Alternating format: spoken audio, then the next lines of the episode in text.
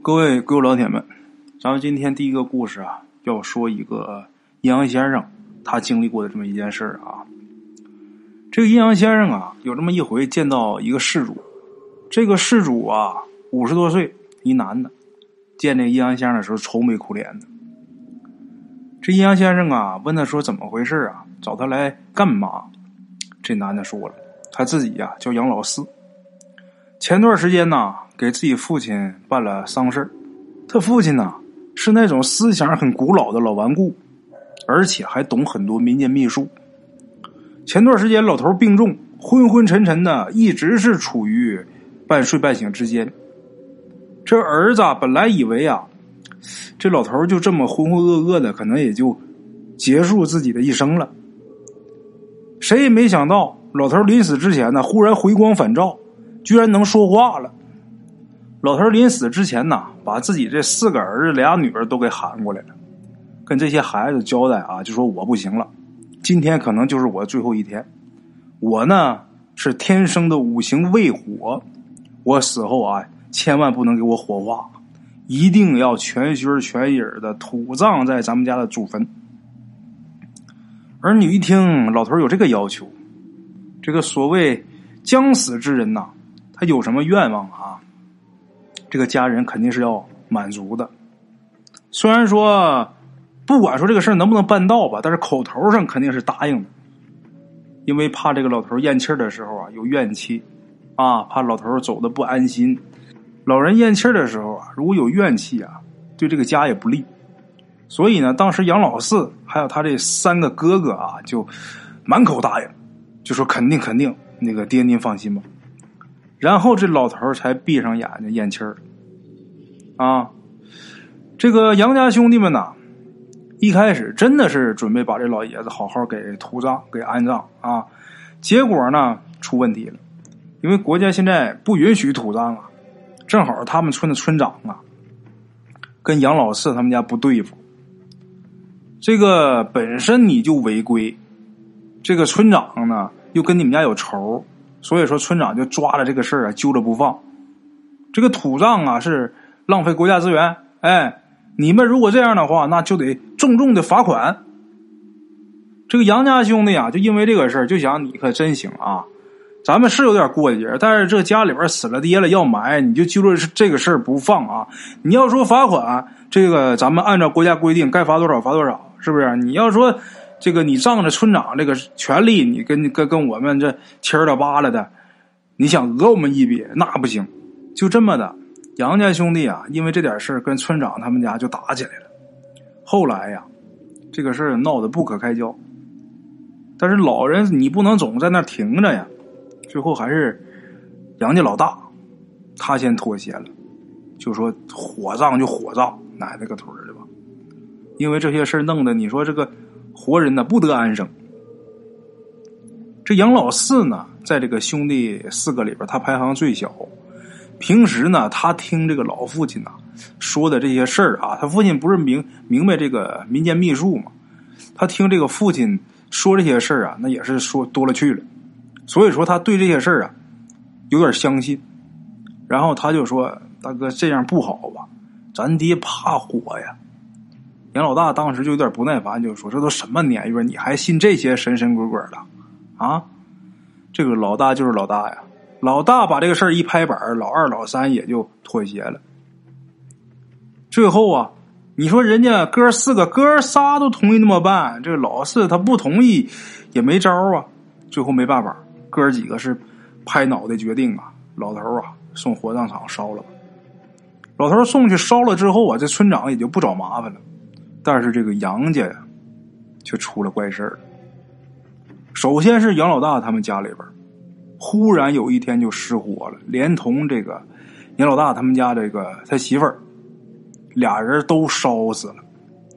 这尸体都烧熟了，家里边什么都烧完了，都没了，全都付之一炬啊！好在呢，他们家这孩子都在外边上学，没在家，这才算是侥幸逃脱。但是孩子回来之后啊，那一看家这样，爹妈都没了，一个个哭的呀！我的天哪，跟泪人似的。这个村里人呢，当时都以为这就是普通的失火，但是杨家这仨哥们儿知道，这仨哥们儿脸色铁青，他们知道这杨老大他是自己点的火。为什么他们知道呢？因为他们几家住的最近。当时批房基地的时候，他们这四家哥四个啊是挨在一起的。所以说，这杨老大呀，点火这火着的烧自己的时候，他们是第一时间赶到的。那个时候，杨老大还没死呢，在火里边啊，还骂天骂地的，大喊大叫的，一直到他死。他死的这骂声才算停，嘴里边骂的那些话。都跟他爹有关系，这哥仨脸色铁青，就知道这个事儿不是普通失火。尹老大当时骂呀：“我全都给你们烧了。”那证明是他自己点的火。那他怎么就自己就点火了？估计跟他爹这个有关系，跟他的这个鬼魂有关系。那个尹老大他们家出事了，剩下这仨兄弟。默默的给自己家老大呀，把这丧事给办了。过了没两天，杨老二也疯了，一把火把自己家也给烧了，烧成白地了。幸运的是呢，这杨老二他媳妇儿啊带着孩子都跑出来了，就杨老二一个人烧死了。杨老二他媳妇儿跑出来的时候，那脸呢吓得煞白，嘴里边还喊着呢：“爹呀，饶了我们吧，饶了我们吧，喊爹饶了我们。”那这个杨老二他老丈人那活好好的，他这个杨老二他媳妇喊这爹，估计就是他的公公啊。当时有邻居啊，这个媳妇还得跑出来，有邻居啊，等等这火烧差不多之后啊，进去，这杨老二那时候还是有点气还没没全死了呢。这邻居直接把杨老二给送到这个县医院了，送去也没抢救过来，这人到那没一会儿就死了。这件事儿啊。让全村都毛骨悚然呐！有的人就说呀：“这杨家老爷子临死的时候说了不让火化，不让火化，结果还偏偏给火化了，这是老爷子要闹啊！”啊！后来啊，气急败坏的杨家老三跟老四，直接就把这件事情起因的矛头指向村长家了。这哥俩到村长家之后，把村长家给砸个稀巴烂。本来这个村长啊，在他们村啊，那也是一个横行霸道的主。结果呢？因为杨老大和杨老二的事儿啊，吓得愣是没敢跟这哥俩老三老四还手。哎，这个杨家呀，老三跟老四啊，砸了村长家之后啊，哥俩就商量着，得找人来看呐。啊，然后呢，杨家老三呢就去了石家庄，老四呢就来了北京。到北京之后，就找到了呃，咱们今天故事开头提到的这位阴阳先生。哎。哎，这事儿是这么回事老张呢，听老这个杨老四说完之后，就叹了口气，就说呀：“你们是真不懂事还是假不懂事神鬼不可欺这句话你们没听过吗？答应了死人的事儿，你得办到啊！你办不到，那肯定出乱了。”杨老四这时候挺郁闷，就说：“哎呀，这事儿我想不明白。你说那是我爹呀，那那爹怎么能害自己儿子呢？”这时候，杨先生老张就说了：“怨气这东西啊，它是一个很让人头疼的玩意儿。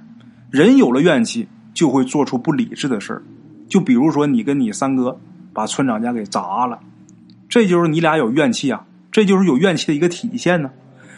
人有怨气都这样，这鬼有了怨气那更不得了了。这东西啊，往重了说，鬼有了怨气，那就成了厉鬼了。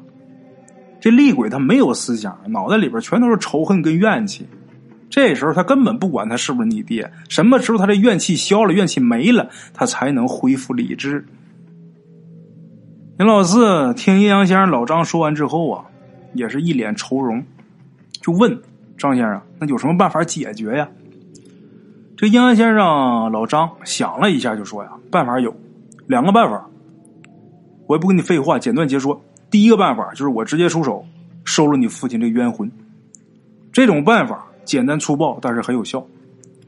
这个收了你爹这冤魂之后啊，有一点不好的，就是对你们老杨家后代呀有很大影响。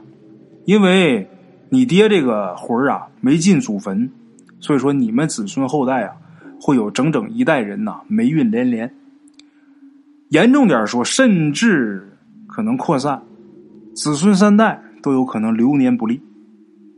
杨老四听完之后，马上就摇摇头说：“那不行，我儿子刚大学毕业，他真要是倒霉了，那这辈子就毁了。”这张先生说：“那行，那我就说第二个方法。这个方法，虽然说有点难，而且花钱也比较多，但是说不会对你们这个后代有什么影响。”这时，杨老四一听说花钱比较多，咬着这个后槽牙就说：“呀。”要是能保证我们都不死，而且不倒霉，花多少钱我也愿意。啊，张先生就说：“这第二个方法确实有点难啊。这个你父亲呢，他五行未火，也就是说呀，他如果想转世投胎为人的话，他就必须得有一个完整的身体。现在呢，你们把他尸身给火化了，所以你爹呀被这个怨气冲昏头脑，做出这些不可理喻的事儿。现在如果想要解决的话。”只能说给老杨头再找一具身体。杨老四这时候说：“找身体，现在上哪儿找身体去？也不能去买一具无名尸体，然后埋我们家祖坟里啊，这哪行啊？”张先生说：“呀，谁说让你找无名尸体了呀？你要真敢把别人尸体埋你们家祖坟里边，你信不信你们老杨家后代不得安宁？那那那先生，你你什么意思？你你明示吧。”这时候张先生说：“呀。”我呀，我让你做的就是说找一具啊，用阴沉木做的一具尸身，阴沉木做的一具身体。这个阴沉木啊，我不知道大伙知不知道啊？这东西还有一个其他的称呼，就叫乌木。这是这个树木啊，在地下几百年啊、上千年见不着天儿、见不着太阳所形成的这种木头。这种木头是很名贵的，价值不菲。哎，又因为这个埋在地底下啊，不能见天日，所以呢，呃，属性极阴。所以这个阴阳先生老张，他想让这个杨老四找这么一具身体，用阴沉木雕成的身体，用这个东西啊，足以让这老杨头啊栖身于此。哎，杨老四啊，开始的时候呢。有点怀疑，他就说：“我以前没少，我爹活着的时候啊，我没少听他念叨过，就说这乌木是辟邪的呀。这个辟邪的东西怎么还能给这阴魂吸身呢？”这时候，阴阳先生老张就乐了，就说：“嗨，看来呀，你还懂点这些事儿哈。这个乌木啊，它的确是辟邪的，不过呀。”世间万物一正一反，没有绝对的，啊！你尽管去找这个东西，剩下的我来办。如果这事儿我要搞不定，我分文不取，我倒赔你十万块钱。这个时候，咱们鬼友可能也不明白啊，可能有好多朋友也听说过这个乌木是辟邪的说法，是不是？那么说，这个张先生他为什么要用这个乌木让这个鬼魂牺牲呢？啊？其实这个乌木啊，它只是一个统称，楠木、檀木、香樟木，这都能成为乌木；槐木、黄柳，它也能成为这个乌木。这个没研究过乌木的人呐，可能认为这个乌木它只是一种木头。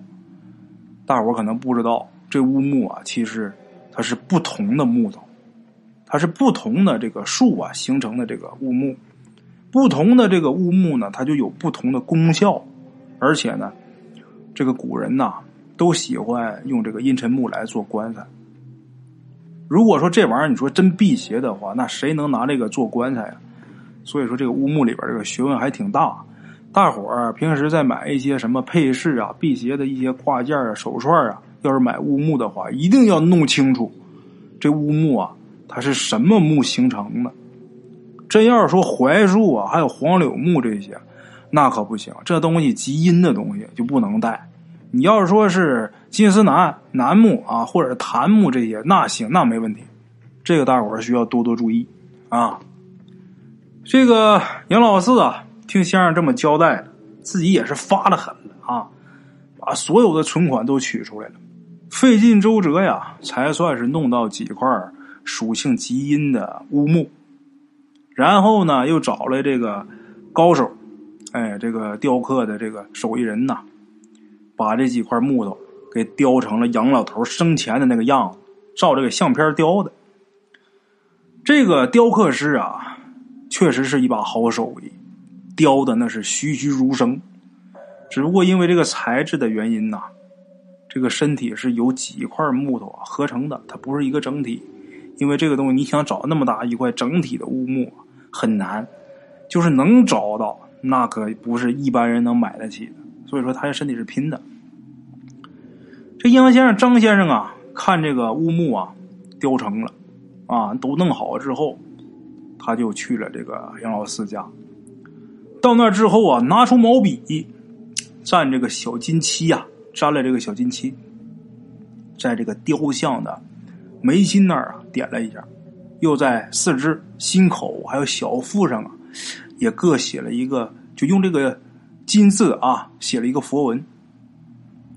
这杨老四呢有点看不懂，就问一句，就是张先生，这是什么意思啊？这张先生说：“这佛文呐是化解怨气的，你呀今天晚上跟你哥哥。”把你这个三哥叫回来，你俩啊找一副棺材，在这棺材头和棺材这个脚底下各开一个洞，这洞呢三寸三，别大别小了，这洞叫引魂洞，这是专门啊给你爹这阴魂呐进出的。然后呢，今天晚上啊，你们把这个阴沉木啊雕的这个你父亲的这个尸身放到这棺材里边。然后晚上你跟你哥俩人啊，在这守灵，不管棺材里边有什么动静，你们千万别靠近了去看去，也别把这棺材打开啊。说完之后，张先生又给了杨老四一个降魔刺，也叫降魔杵这么一个东西。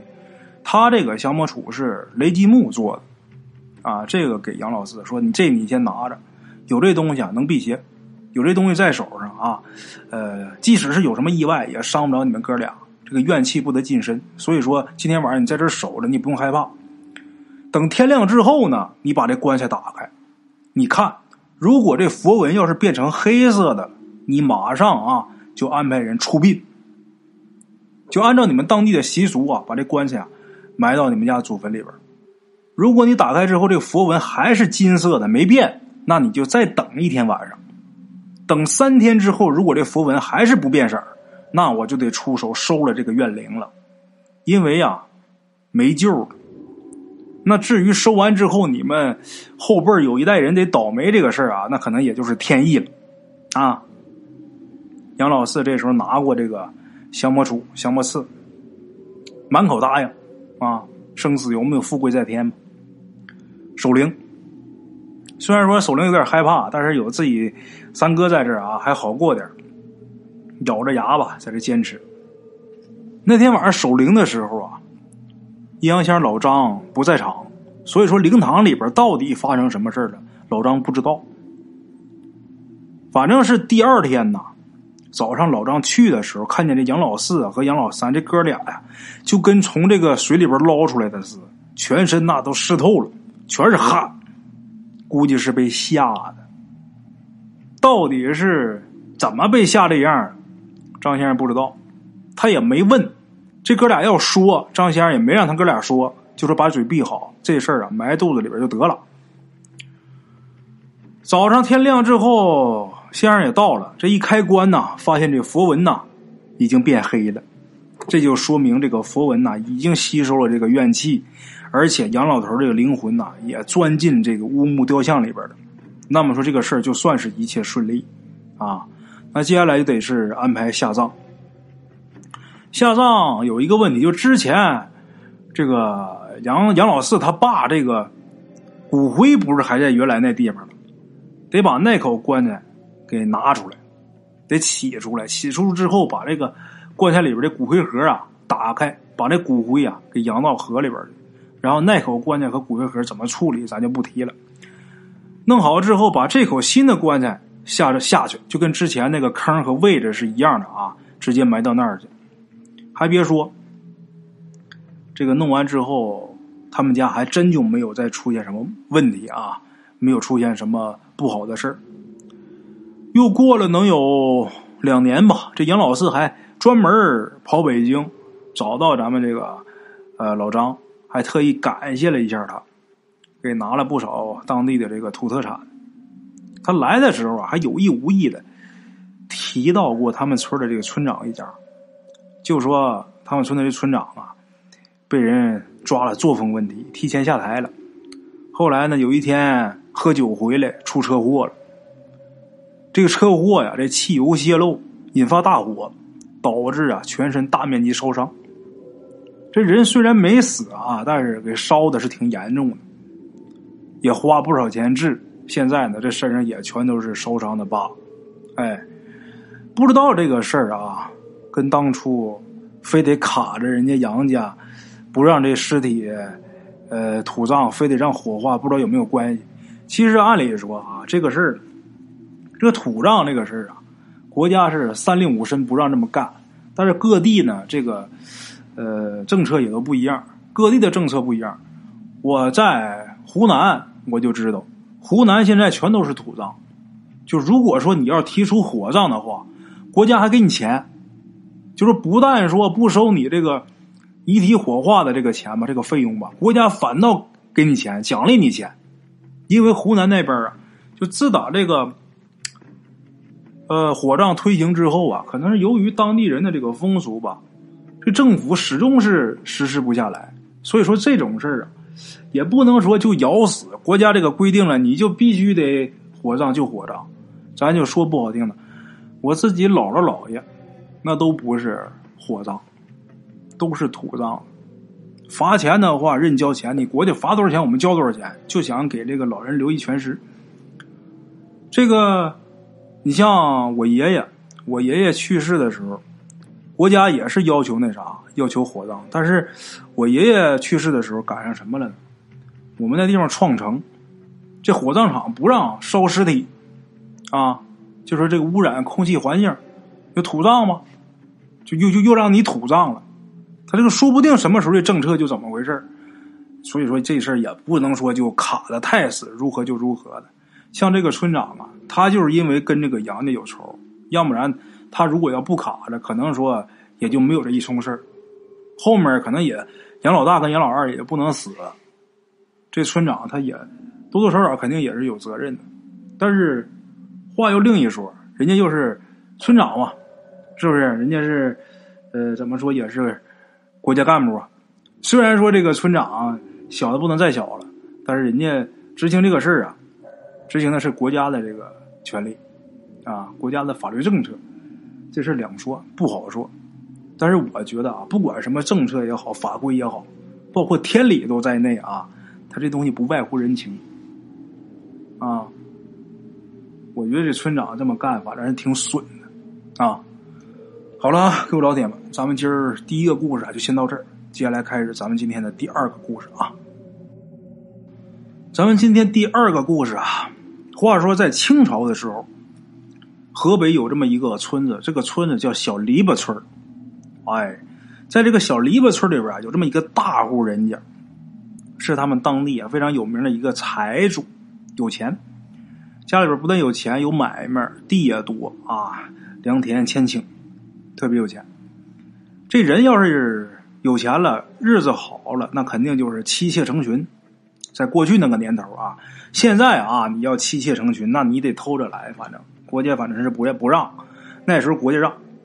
哎，这个这家人呐，打他爷爷那辈儿啊，就是三妻四妾的。后来这个财主他爷爷还有他父母都死了，唯独呢他爷爷呀，留下了一个九十多岁的这么一个小妾还活着。哎。这也是财主的奶奶呀，这属于小奶奶，小妾那不也是奶奶吗？是不是？那他爷爷的小妾呀。俗话说，人过七十古来稀呀，在那个年头，这人能活到这么大岁数，九十多岁，那真是少见。这个老姨太太呀，稍微是有点老年痴呆，头发也没剩几根。往身上一看，骨瘦嶙峋；往脸上一看，皱纹堆垒，脖子下边这皮都耷拉下来了。这手如果伸出来啊，那手就跟爪子似的。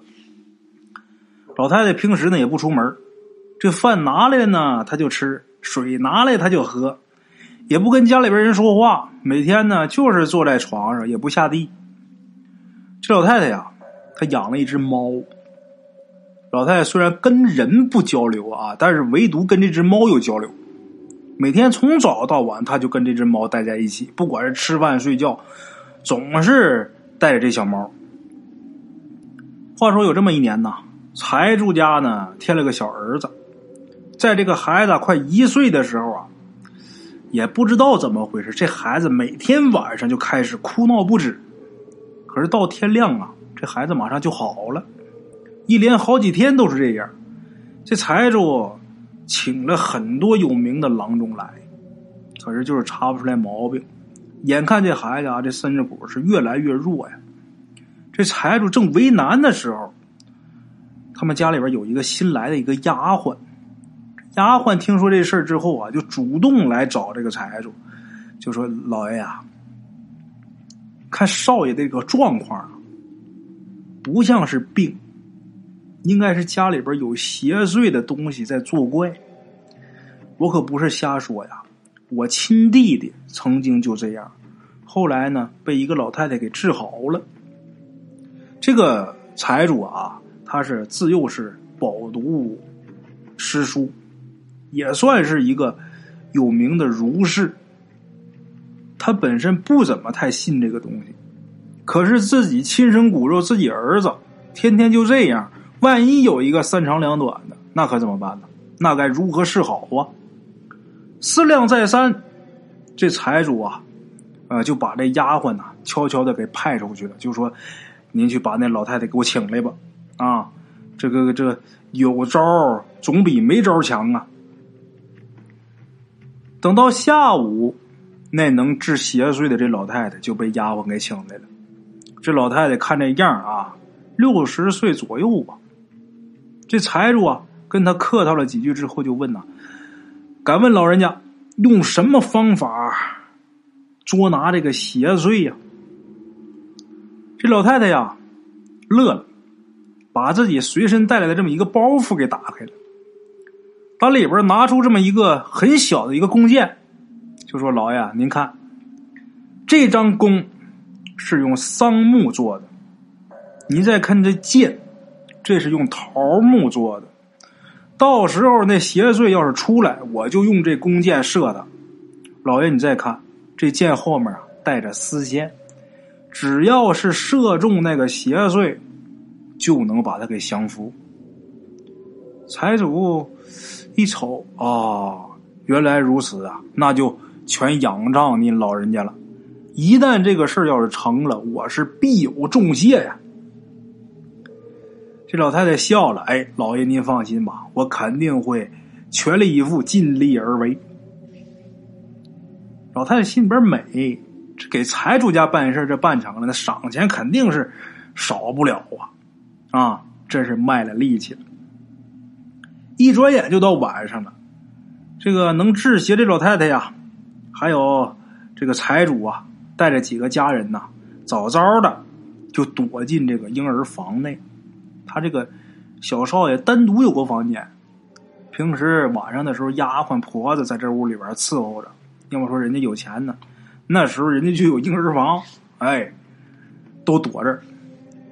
一直等到半夜时分呐，这月亮啊，照到这个窗户上的时候，这孩子又开始哇哇哭。那东西还真来了，在这个窗户纸上啊，出现了一个影儿。这影子特别小，就看那个样啊，好像是个女的，骑着一匹马，手里边还攥着一杆长枪。你们如果想象不到这个情景，你们就想这个小时候看的那皮影戏，或者小时候如果没看过，你电视上也看过，你就看那皮影戏，这场景就跟那特别像。老太太一看来了，把这弓箭拿手里边，这弓箭特别小啊，张弓，嗖的一声，这桃木箭就射出去，正中那人的肩头啊，然后就听外边那影子，哎呀一声怪叫啊。扔了这个长枪，调转马头就跑。这一看要跑，快快追，顺着视线追。会窒息的老太太这一喊呐，这大伙赶紧从屋里边跑出来。有的人手快的，眼急的，跑出来之后啊，就把刚才这影子扔下的长枪啊捡起来了。捡起来一看呢，什么玩意儿？哪是什么长枪啊？就是这个妇女纺线用的这个线坠子。然后大伙啊，就小心翼翼的捋着地上这个丝线，追他呀。捋着线他跑不了啊！捋着捋着捋着，竟然呢捋到这后宅了。